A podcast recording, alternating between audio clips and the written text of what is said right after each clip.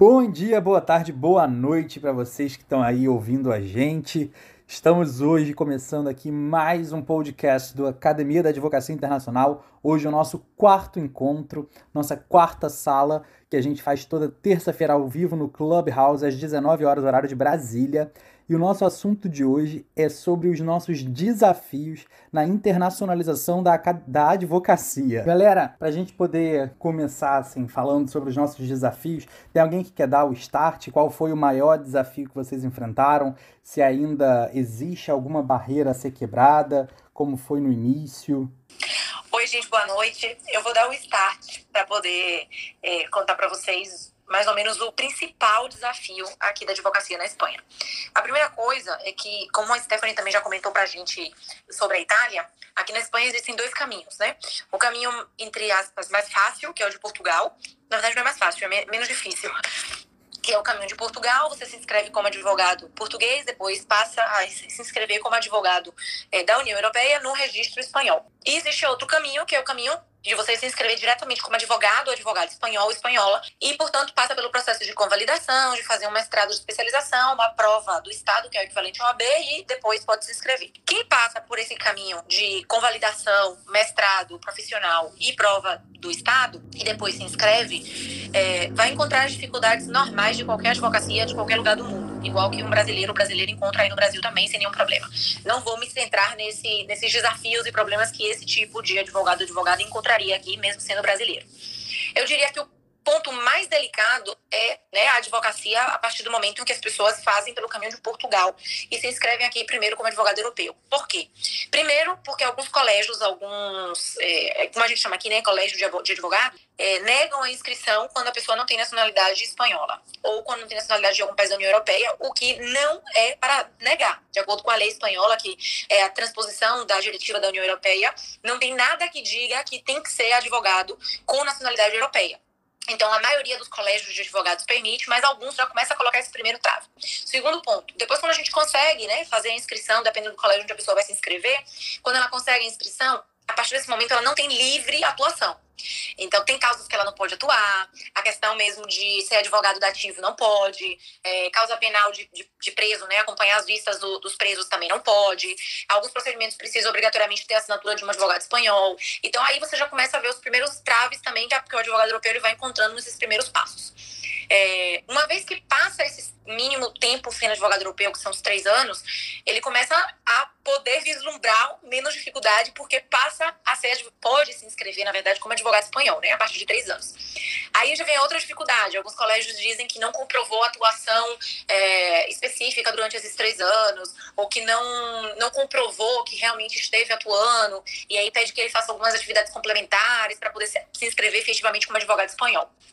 Uma vez que ele passou essa outra barreira, conseguiu se inscrever como advogado espanhol, aí vem a questão do preconceito também, né? Um pouco do, poxa, eu como brasileiro, será que eu vou ter clientes? Será que para mim vai ser é, fácil prospectar? E aí, é, eu tenho duas amigas que atuam como advogada aqui, que passaram pela fase da convalidação e atuam como advogadas aqui em todas as áreas, uma inclusive especialista em, em criminal, em penal, e ela diz que não encontra nenhum tipo de preconceito por parte dos espanhóis e espanholas pelo fato dela ser brasileira. Eu acho isso muito bacana. Eu não sou a melhor pessoa para dizer por dois fatores. O primeiro, porque os meus clientes são todos brasileiros e brasileiras, eu só trabalho com imigração.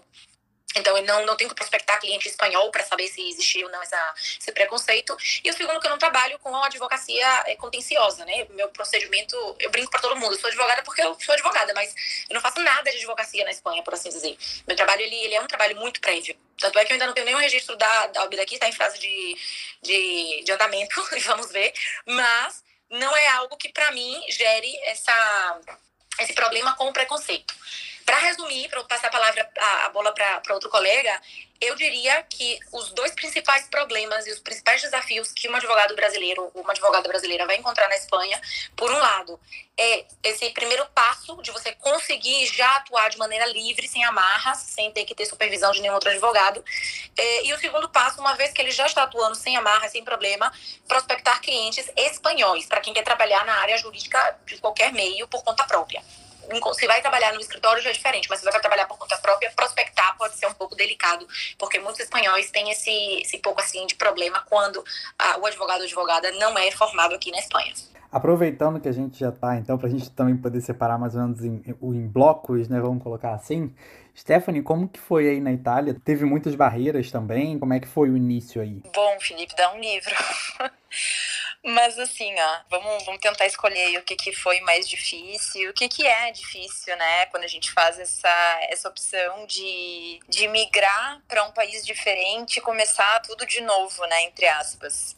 Assim, eu colocaria uma coisa óbvia que é a questão da língua né? Por mais que a pessoa já venha preparado, eu acho que a gente se tornar fluente em uma outra língua é um processo, né? É estudo, é realmente muita prática também. Eu acredito que só vivendo mesmo no país para a gente adquirir uma, uma fluência legal na língua mesmo. E eu então que cheguei aqui sem nada, né? Então acho que esse é o primeiro desafio de tudo, né? Para viver, para estar tá aqui, depois para nossa profissão principalmente, né? Quando a gente está falando da advocacia que precisa ter uma um domínio da língua excelente, né? Tanto escrito, falado e técnico, enfim. Tem essas questões aí que a Amanda comentou realmente, tá? Da inscrição aqui uh, via Portugal, né? Na verdade, são três opções no fim das contas, né? Que é a opção para se inscrever como avocado estabilito, né? Que hoje é o que eu sou escrito aqui como avocado estabilito. Se, se inscrever diretamente, fazendo reconhecimento pelo Ministério da Justiça. E tem ainda a atuação como a advogado mercado europeu, né, comunitário, com base naquela, naquela questão da livre circulação de profissionais, né? Que daí tem realmente alguns limites. Para o avocado estabilito, nosso limite, na verdade, é basicamente que a gente precisa atuar junto com um advogado italiano, ponto. Depois, para o resto, a gente pode fazer tudo aqui, né? A gente assina peça, vai em audiência, então, assim, eu até nem sinto como um problema isso, né? Claro que é sempre melhor a gente estar tá desvinculado, né? Mas, enfim, não, não vejo como um problema.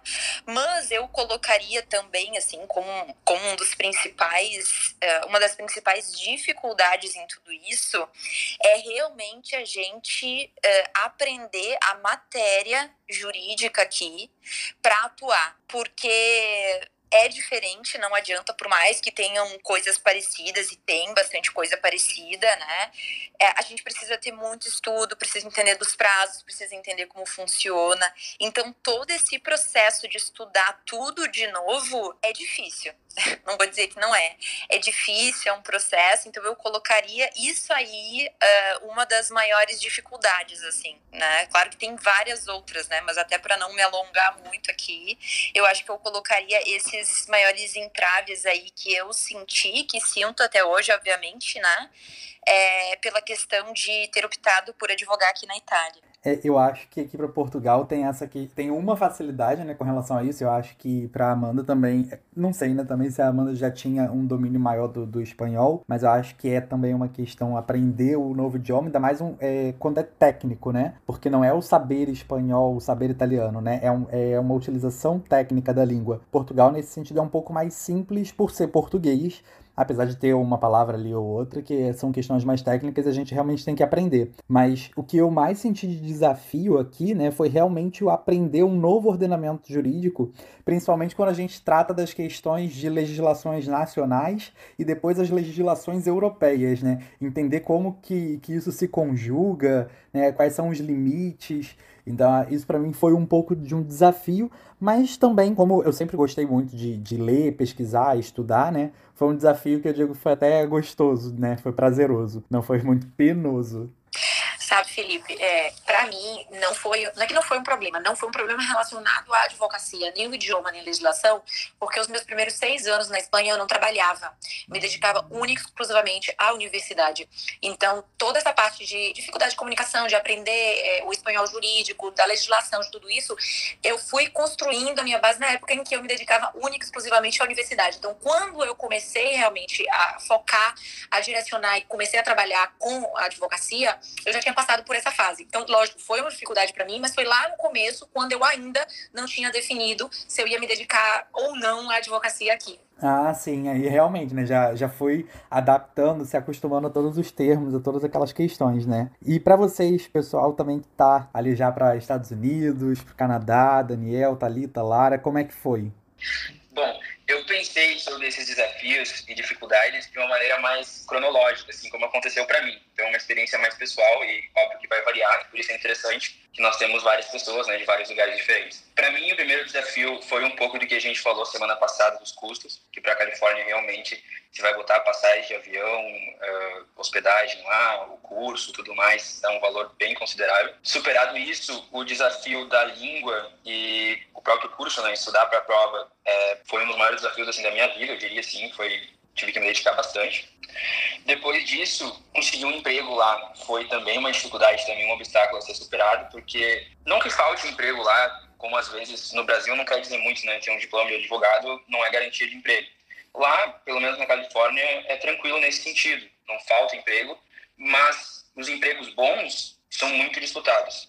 E lá conta muito o currículo. Acho que a Thalita, acho que a Lara também vai saber dizer que conta muito, sim, com certeza no Brasil também, mas lá tem escritórios que só contratam quem formou em Harvard, só contratam quem formou, formou na Ivy League, esse tipo de coisa. Então, quando tu tem um diploma estrangeiro, tu vai pro final da fila, né? É meio que pior que todos os outros, que eles não conhecem, não sabem da qualidade do diploma. Então, conseguir um emprego lá foi uma, um obstáculo, assim, a ser superado. Depois, me adaptar à cultura de trabalho deles também eu considero um desafio. Eu acho que na semana passada a Lara comentou alguma coisa que ela tinha um, um horário de trabalho muito bom, mas em geral os escritórios cobravam bastante. Nos Estados Unidos, lá na Califórnia, pelo menos, é comum os advogados trabalharem muito, assim. Eu acho que até mais do que no Brasil, porque não tem algumas proteções mínimas, assim, não tem horário de almoço. Então, é, eu e os meus colegas e o meu chefe, todo mundo, não parava para comer. Então comia com alguma coisa aberta no computador, comia na mesa. Meu chefe comia às vezes até na frente de um cliente, atendendo um cliente. Então não tem assim essas proteções mínimas. A carga de trabalho é bem intensa. E depois disso, acho que o último desafio que eu queria mencionar foi aprender assim a, a me colocar e, e, me dar o valor mesmo estando em outro local. Eu acho até que a Lara postou alguma coisa sobre isso, é, sobre não trabalhar por qualquer preço, né, por qualquer salário só para ter um emprego lá porque isso acaba às vezes até, não digo manchando o currículo, mas acaba baixando a régua dos próximos trabalhos que tu vai pegar, lá tem bastante isso, assim, eles olham os empregos antigos para ter uma ideia se tu tá no nível desse emprego, esse tipo de coisa, assim, eles têm essa mentalidade. Então, acho que também me achar e me estabelecer, conseguir colocar o meu preço foi o último desafio, assim, que é uma coisa diferente, né? A gente não está no nosso país, a gente não tem os mesmos contatos, a mesma segurança. Então, eu diria que foi o, o último desafio, assim. Não que não tenha outros ainda não, não estejam surgindo novos, né? Mas até aqui, pelo menos. Gente, eu tinha separado para falar assim sobre o mercado de trabalho, porque na, na minha cabeça era tinha sido o maior desafio, mas aí cada um foi falando uma coisa, e eu fui lembrando do passado, de quando eu cheguei nos Estados Unidos, tudo que eu passei, foi dando uma ansiedade, um nervosismo, relembrar de tudo aquilo. Eu disse, meu Deus, eu não quero fazer o pessoal do meu psicólogo para relembrar tudo que eu passei. Mas vocês me ajudaram aqui a organizar em blocos, digamos assim, as maiores dificuldades que eu passei vindo para os Estados Unidos. O idioma, com certeza, é um desafio. Eu fiz, uh, estudei inglês a minha vida inteira no Brasil, fiz escola de idiomas, uh, nunca fiz intercâmbio aqui nos Estados Unidos. Quando eu vim para os Estados Unidos, foi exatamente para né, morar sair do Brasil já como imigrante. É, além do desafio de, da língua em si, a língua, o idioma acadêmico é diferente. Então, logo quando eu cheguei nos Estados Unidos, eu fiz um curso de inglês acadêmico. Porque aí eu não precisava só saber inglês, eu precisava saber o inglês técnico e eu precisava saber a formatação, né? Já que eu já tinha interesse em entrar numa faculdade, o meu primeiro curso aqui foi um mestrado, é, eu precisava saber a formatação, o jeito de escrever do americano. É muito diferente do, do brasileiro. Por exemplo, coisas básicas, como formatação. A gente justifica um texto no Brasil, aqui nos Estados Unidos a gente não justifica. Só faz o parágrafo da esquerda, o da direita vai, vai ficar diferente. Então, coisas simples eu tive que reaprender. Fora isso, o custo. Estudar aqui é muito mais caro que no Brasil, muito, não tem nem comparação. Então, até o estudo do inglês aqui foi muito mais caro do que no Brasil. O curso, então, para eh, um pouco contextualizar aqui, eu refiz o curso de Direito aqui nos Estados Unidos, né? Tem essa questão das diferenças entre o diploma de bacharel do Brasil, que vale, que não vale, se pode fazer a prova do base, não pode. Enfim, eu, eu fui uma que decidi fazer o curso do zero, então eu fiz o Juris Doctor. Acabei fazendo o Juris Doctor e o mestrado aqui por uma questão de estratégia. Como o Daniel mencionou, o mercado de trabalho é um desafio, então se eu tivesse dois cursos superiores aqui nos Estados Unidos, é, eu me tornaria muito mais competitiva em questão de mercado de trabalho, porque eu sempre tive na minha cabeça que eu queria ser contratada, não queria abrir um escritório. Então, dentro do curso, além dos valores exorbitantes, né, eu paguei 34 mil dólares do mestrado, mais os valores de livros e taxas administrativas, e do, do Juris Doctor já está indo numa faixa de 100 mil dólares, né, aí juntando mais livros que, do, que são na faixa de 100, 200, 300 cada um dólares. Então, isso é um grande desafio, com certeza, não só para mim, mas para todo mundo que estuda aqui nos Estados Unidos. É, o curso em si, o que foi difícil foi a questão acadêmica, o jeito de ensinar, o método socrático, o fato de, de ter que estudar antes, do professor perguntar em sala de aula, isso me deixava muito ansiosa. As provas serem no, no, uma avaliação de, de curva, né? Que aqui o, nem todo mundo tira 10, eles fazem um sistema de curva que eles chamam. Então, um aluno, dois alunos, três alunos tiram 10 é, e você acaba competindo entre si. Então, às vezes, você estuda, estuda, estuda, faz uma prova excelente, mas chega, você ganha uma nota média, uma nota baixa.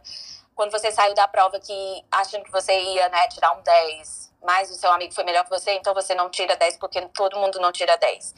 Isso foi também um desafio, é um desafio, é, me deixa também triste, ansiosa. Acho que é uma questão psicológica já fazer direito aqui nos Estados Unidos. Não é, não é, não é estranho que eles colocam até psicólogo à disposição da universidade para controlar os ânimos dos estudantes de direito. Foi complicado também a ter esse sistema de feedback que a gente não tinha no Brasil, né? Então, quando alguém queria te criticar, eles criticam na cara. No início eu ficava muito, muito triste com o sistema de feedback. Hoje em dia eu já sei aceitar as críticas de uma maneira melhor, mas no início eu ficava arrasada. E o mercado de trabalho, vamos lá. Essa é a parte mais difícil. Uh, porque eu tô num, num digamos, num cenário um pouco mais um pouco diferente do cenário que é encontrado na Califórnia, porque eu vim para Indiana.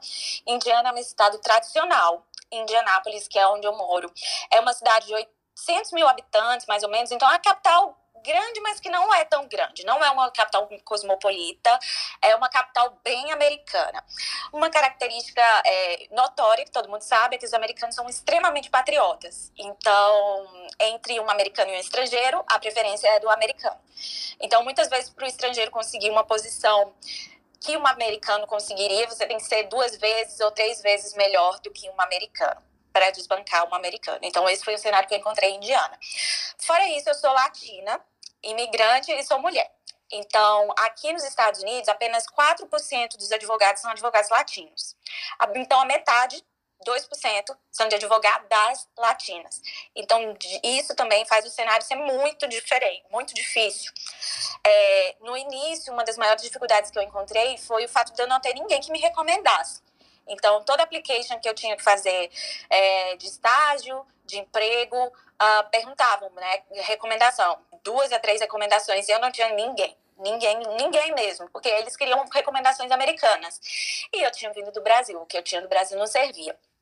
Então, a minha estratégia foi estudar muito e começar a tirar notas muito boas. É, então, esse fato de eu começar, é, digamos assim, eu era a minha própria recomendação. Então, quando eu chegasse para aplicar em um estágio, um emprego, qualquer coisa, eu tinha que mostrar meu, meu transcript, meu histórico escolar. E aí eu tinha que ter nota boa, porque se eu tivesse nota boa, é, eu não, digamos assim, eles não iriam dar tanta importância à recomendação, porque eu estava tirando notas boas na universidade americana, fazendo o curso que os mesmos americanos faziam. Então, não tinha muito o que fazer. É, então, isso me dava um pouco mais de credibilidade, né? Então, quando eu comecei a estudar muito, a ver o resultado desses meus estudos, eu comecei a ficar um pouco mais competitiva. E, digamos assim, é, é esse. eu acho que essas foram as maiores dificuldades. Eu acabei falando até demais mas eu relembrei de cada pedacinho até chegar até aqui. É Lara, com você agora. Então, como a Thalita falou, a questão do método socrático pega, viu? Porque a gente é acostumado no Brasil que a gente vai para aula e o professor te apresenta a matéria, né? Ele te fala, te explica. E aqui é totalmente diferente. É, eles te dão o material antecipadamente. e você tem que ler às vezes 100, 200 páginas entre uma aula e outra e ir preparado, porque o professor vai tomar a matéria, ele vai fazer perguntas sobre a matéria que valem ponto. E valem muito ponto, na verdade, né? É parte da, da pontuação de prova também. Então a gente praticamente estuda sozinho e a expectativa do estudante, se for de ir para aula para ouvir o professor explicar a matéria, ele vai se decepcionar muito porque o professor não te explica tanto assim como, como faz no Brasil, que senta e coloca coisa no quadro e, e a gente vai anotando como aluno, não. Aqui você vai para aula pronto para debater, já sabendo a matéria. Então essa foi uma das dificuldades acadêmicas que eu tive, que dificuldade, a dificuldade era mais um estresse, né? É, a questão de ir para aula preparado era tudo bem. Agora a hora que o professor resolvia perguntar a matéria era que o, estresse, o bicho pegava. E com relação a algumas outras coisas que vocês falaram, eu até anotei os tópicos para eu não me perder, porque aqui já foi falado. É, eu concordo com a questão do idioma, que, que eu me sinto menos articulada em algumas oportunidades do que um nativo aqui em inglês. É, a maioria das situações são ok, é muito raro isso acontecer, acontecer hoje em dia, depois de alguns anos já, mas eu ainda me pego algumas vezes não com menos confiança para falar, não pela questão dos do, da, da, parte técnica aqui, porque aqui a gente fala um, um inglês muito simples.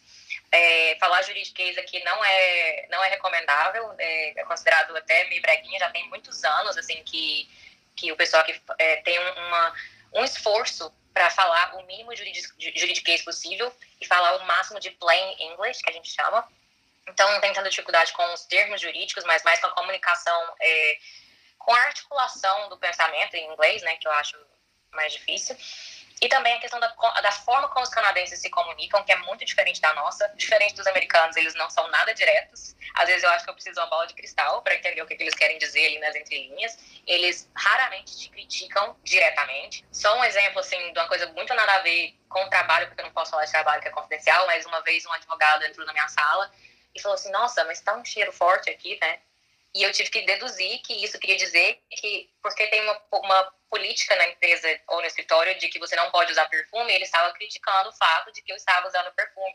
Eu era nova no escritório e não sabia de, da, da, da, política de que não podia usar perfume. Então, eles jamais vão chegar para você e falar: olha, você não deveria fazer isso. Eles vão achar um jeito de falar isso de uma forma que é completamente diferente da forma como a gente se comunica. E às vezes eu sinto que eu preciso de uma bola de cristal para entender o que eles estão querendo dizer. Uma outra dificuldade que eu achei. Ah, e preconceito, que foi um outro tópico que vocês falaram, eu não sinto preconceito dos empregadores aqui por ser uh, estrangeira ou por ser uh, ter feito o master em vez do programa de direito deles, do JD, que é um doutorado, que é o que a Thalita faz. Eu não senti nenhum preconceito, mas isso eu estou em Toronto, que é uma cidade muito grande, com muitos imigrantes, então, eu não sei como seria em uma cidade menor. Eu já perguntei para outros colegas aqui que também estão em Toronto e ninguém sofreu nenhuma, eh, não teve nenhuma experiência com preconceito por ser imigrante ou por ter, ou ter, ter sido excluído de processo de seleção ou de ter alguma experiência ruim em entrevista por ser imigrante ou por ter passado pelo processo de levantação.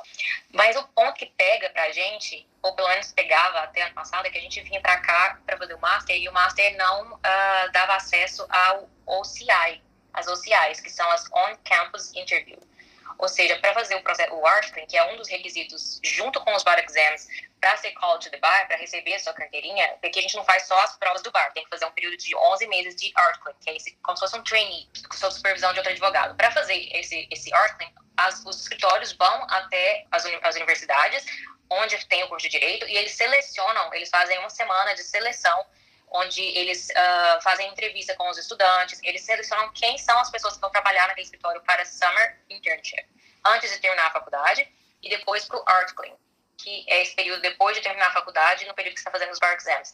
E são essas pessoas que eles selecionam que vão depois ser contratadas como advogados. E como a gente não tinha acesso a esse Art Clean, é, essas, esse, essas interviews, esse Art Interview, uh, a gente ficava de fora, ficava num limbo tentando procurar emprego, e não consegui encontrar, porque todo mundo já tinha preenchido as vagas. Mas desde o ano passado, se não me engano, porque no ano anterior foi o ano que eu participei e não tinha ainda, então desde o ano passado, os escritórios estão agora fazendo essas uh, entrevistas no LLM também, então eu acho que esse, essa dificuldade já está um pouco menor, apesar de ser um processo muito concorrido, e eu imagino que eles têm uma certa preferência para o pessoal do.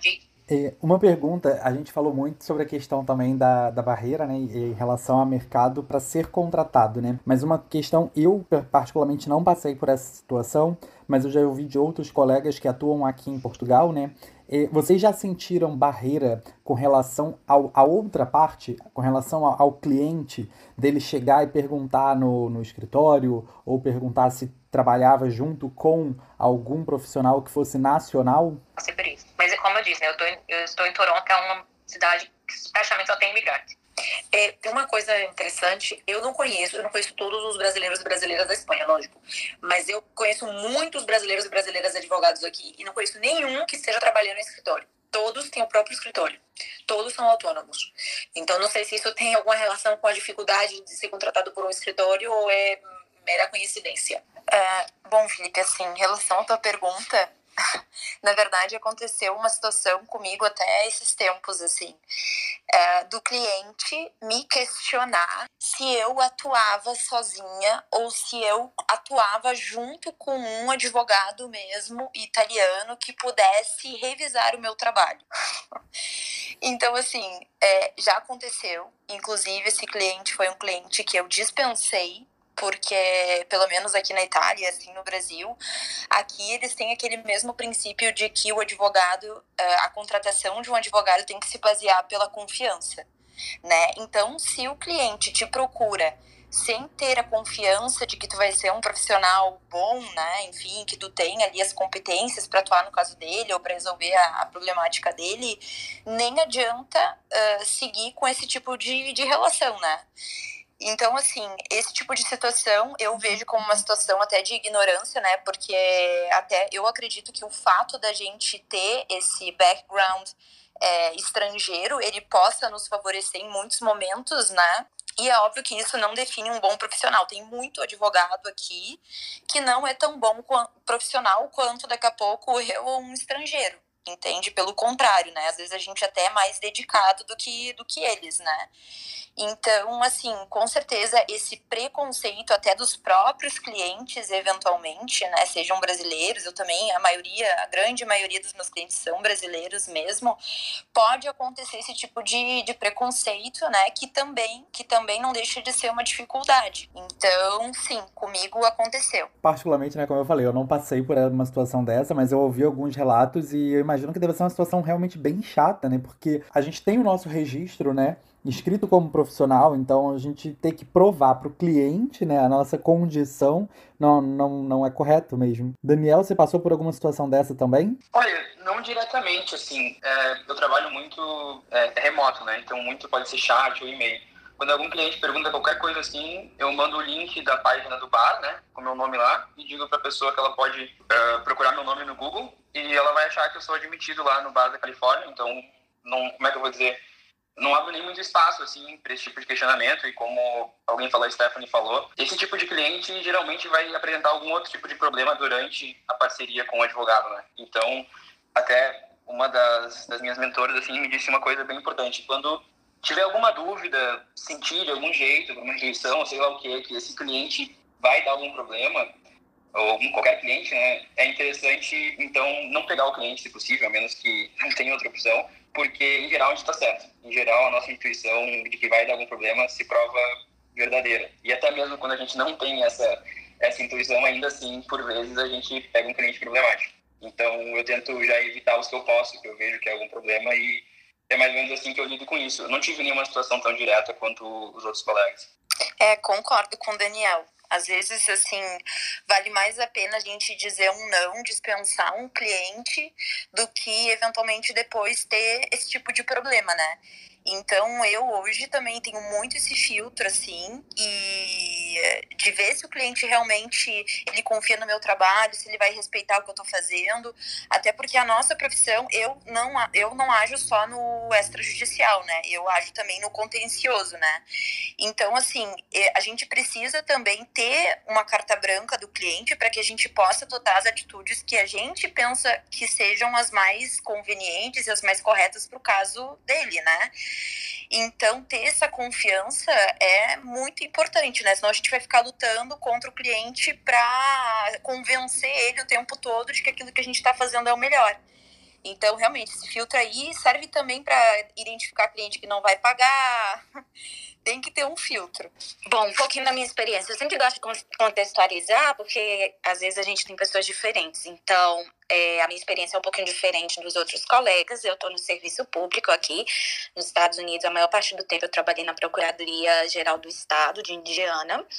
E eu posso dizer que eu não senti preconceito dentro do trabalho, mas eu, eu senti uma diferença de tratamento entre LLM, que seria a pessoa que faz apenas o mestrado, geralmente são cursos voltados para o público estrangeiro, e o Juris Doctor, que é o curso de direito aqui.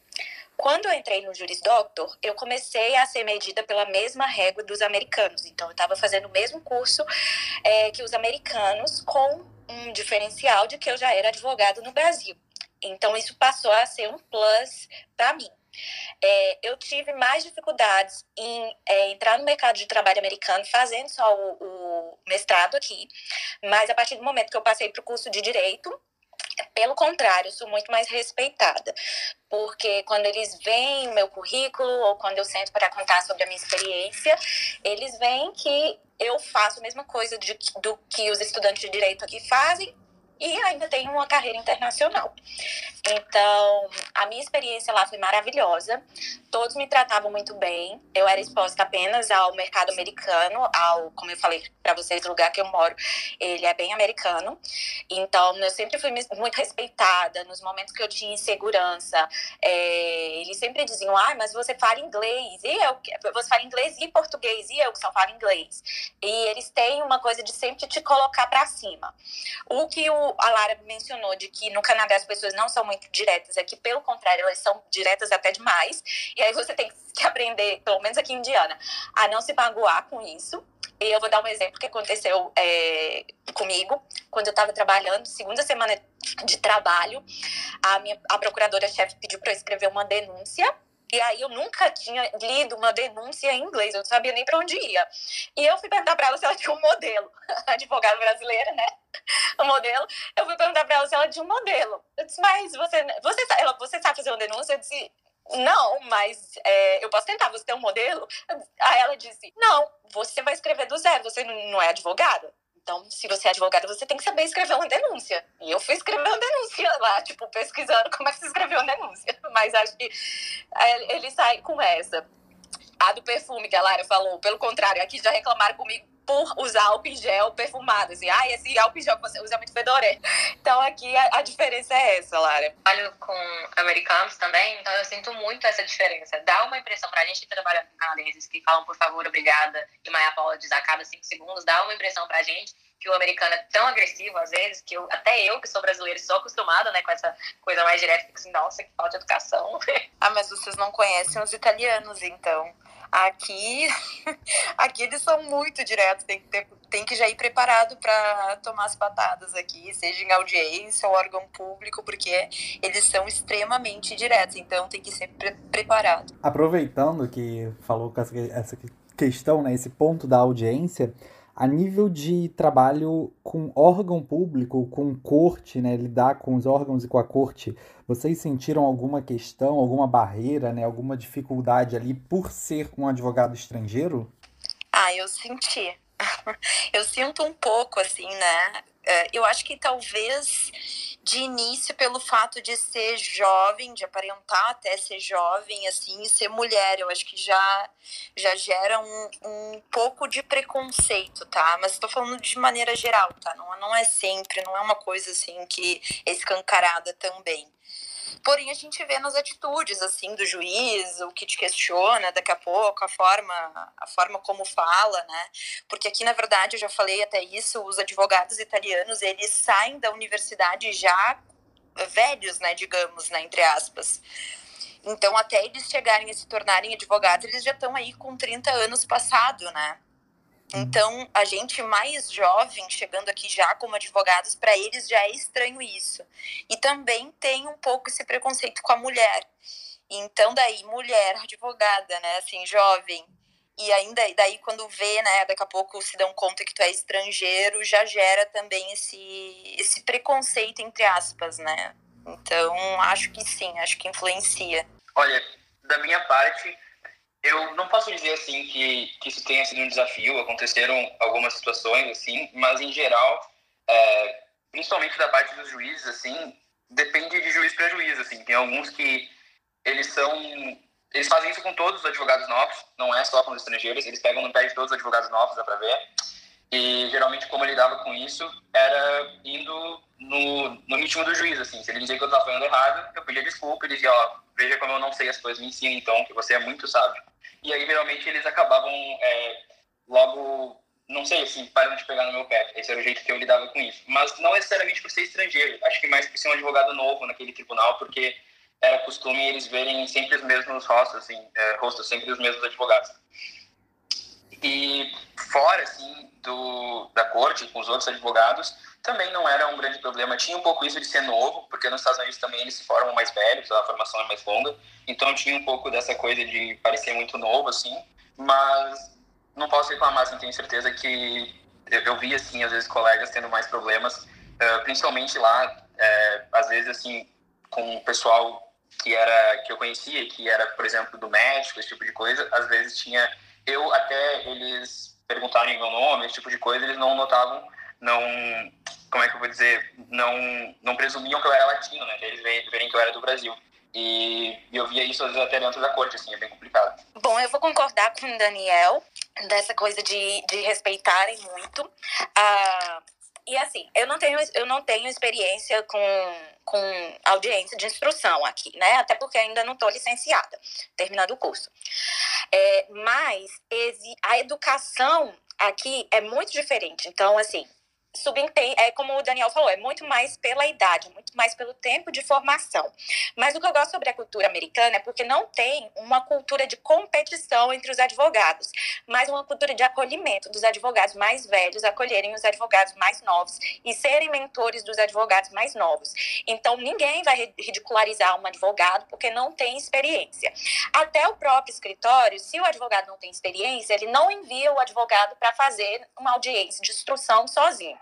O panorama que eu tenho aqui, por exemplo, é assim: um advogado associado, ele demora mais ou menos cinco anos aqui, se ele está em um grande escritório, para ele fazer uma audiência de instrução sozinho. Antes disso, ele vai trabalhar sob a supervisão do advogado sênior e, se for para audiência, vai acompanhar do advogado sênior, que é quem vai fazer a audiência. Então, quando você se forma aqui, você ainda continua em treinamento. Então, seu primeiro ano de advocacia, que é praticamente um, um, um digamos, internship, que é praticamente um estágio, né, que você está aprendendo. Uh, digamos, você é um estagiário qualificado, você está aprendendo. Então, tem muito isso de te deixar pronto para atuar sozinho. É, o sistema de que eu trabalhava na, dentro da procuradoria também tinha esse sistema de supervisão. Então, os advogados, eles tinham uma supervisão do advogado-chefe, que era o advogado sênior, digamos assim, o procurador sênior, que revisava o material de todos os procuradores que faziam antes desse, desse, desse ser submetido.